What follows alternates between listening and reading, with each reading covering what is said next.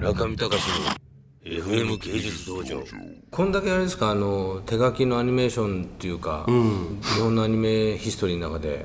家族シーンでこんだけキャラが動いたってなかなかないんじゃないですか？なかなかないですね。まあなかなかないですよね。なかなかないですよね、まあ、ホルスとかはほらあの結婚式のシーンとかね、まあ、あれ親戚といですよ裏の人ですよ。こっちいや長いもうそうあっちだって透明だったもんね。うん。結婚式のシーンはまあ動いてたけど。動いてたけどそうですね、もうねやっぱりねでもやっぱそれはやっぱりその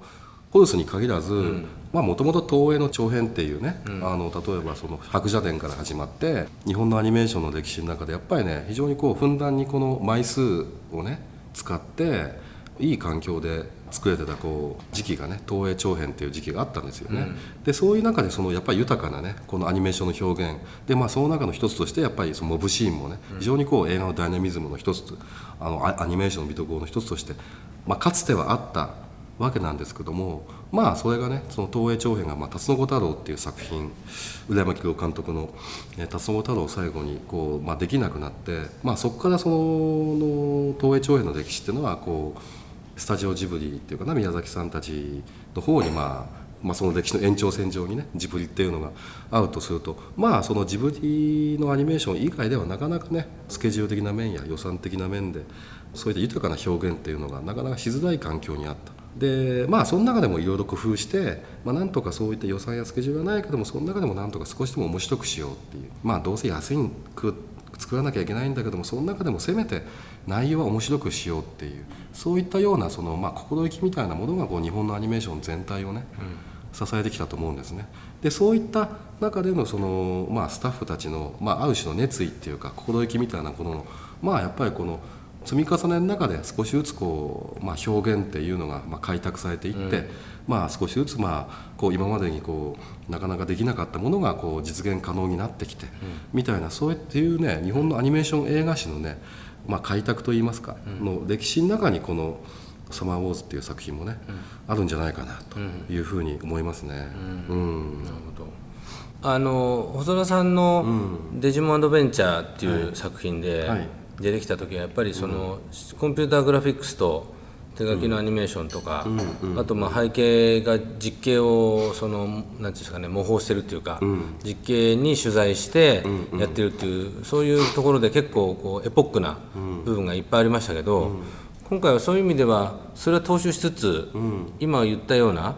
手書きのアニメっていうのが結構前面に見えますよね,、あそうですね。いろんなところで。これはね、やっぱりそのこの映画の舞台があの長野県上田市っていう実在の市にあるその家族まあその家族の、まあ、お家の名前はちょっと架空なんですけどもまあそういった現実の場所を舞台にして描かれる反面もう一方がそのデジタルのその世界っていうのを表現したその、まあ、オズっていうね仮想空間の世界っていうのを舞台にしてて、まあ、一方でこうデジタルで作る世界っていうのがあるからこそ、まあ、一方で反面その現実を描くね、まあ、手書きの世界っていうのがよりこう鮮明にこの人の手で描いたその力みたいなものが、まあ、両方こう相乗効果的にね対比の上でこう強調されてみたいなことにはなってんじゃないかなと思いますけど。うん。家族のああいう食事シーンっていうのは、すごい若い、あのアニメーターの方がやられたっていう。そうなんです、あのね浜田孝之さんっていうね、まだね20代後半なんですけど、彼がそのこの映画の食事シーンっていうねあの親戚一同みんな集まってお座敷でご飯を食べるっていうね。まあ普通のあんまアニメに詳しくない人だったら普通のシーンかもしれないですけどもこれはあのアニメーションを作るちょっとこうアニメーションがねどうやってできてるかってことを分かっている人だったら非常にこう大変で手間のかかって才能が必要で観察眼が必要でみたいな。あらゆるこうアニメーターのこの力が発揮されないとですね不可能なシーンなんですね。でそういうことを今回テーマ的にもチャレンジせざるを得ない時に本当にそれにねまず適した人が現れて僕はこのシーンやりますと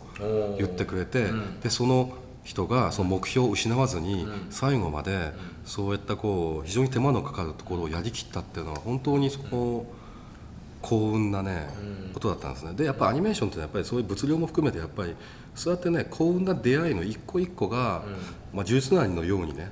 まあその浜田さんだけじゃなくてね、他にもいろんなこう優秀なアニメーターの人が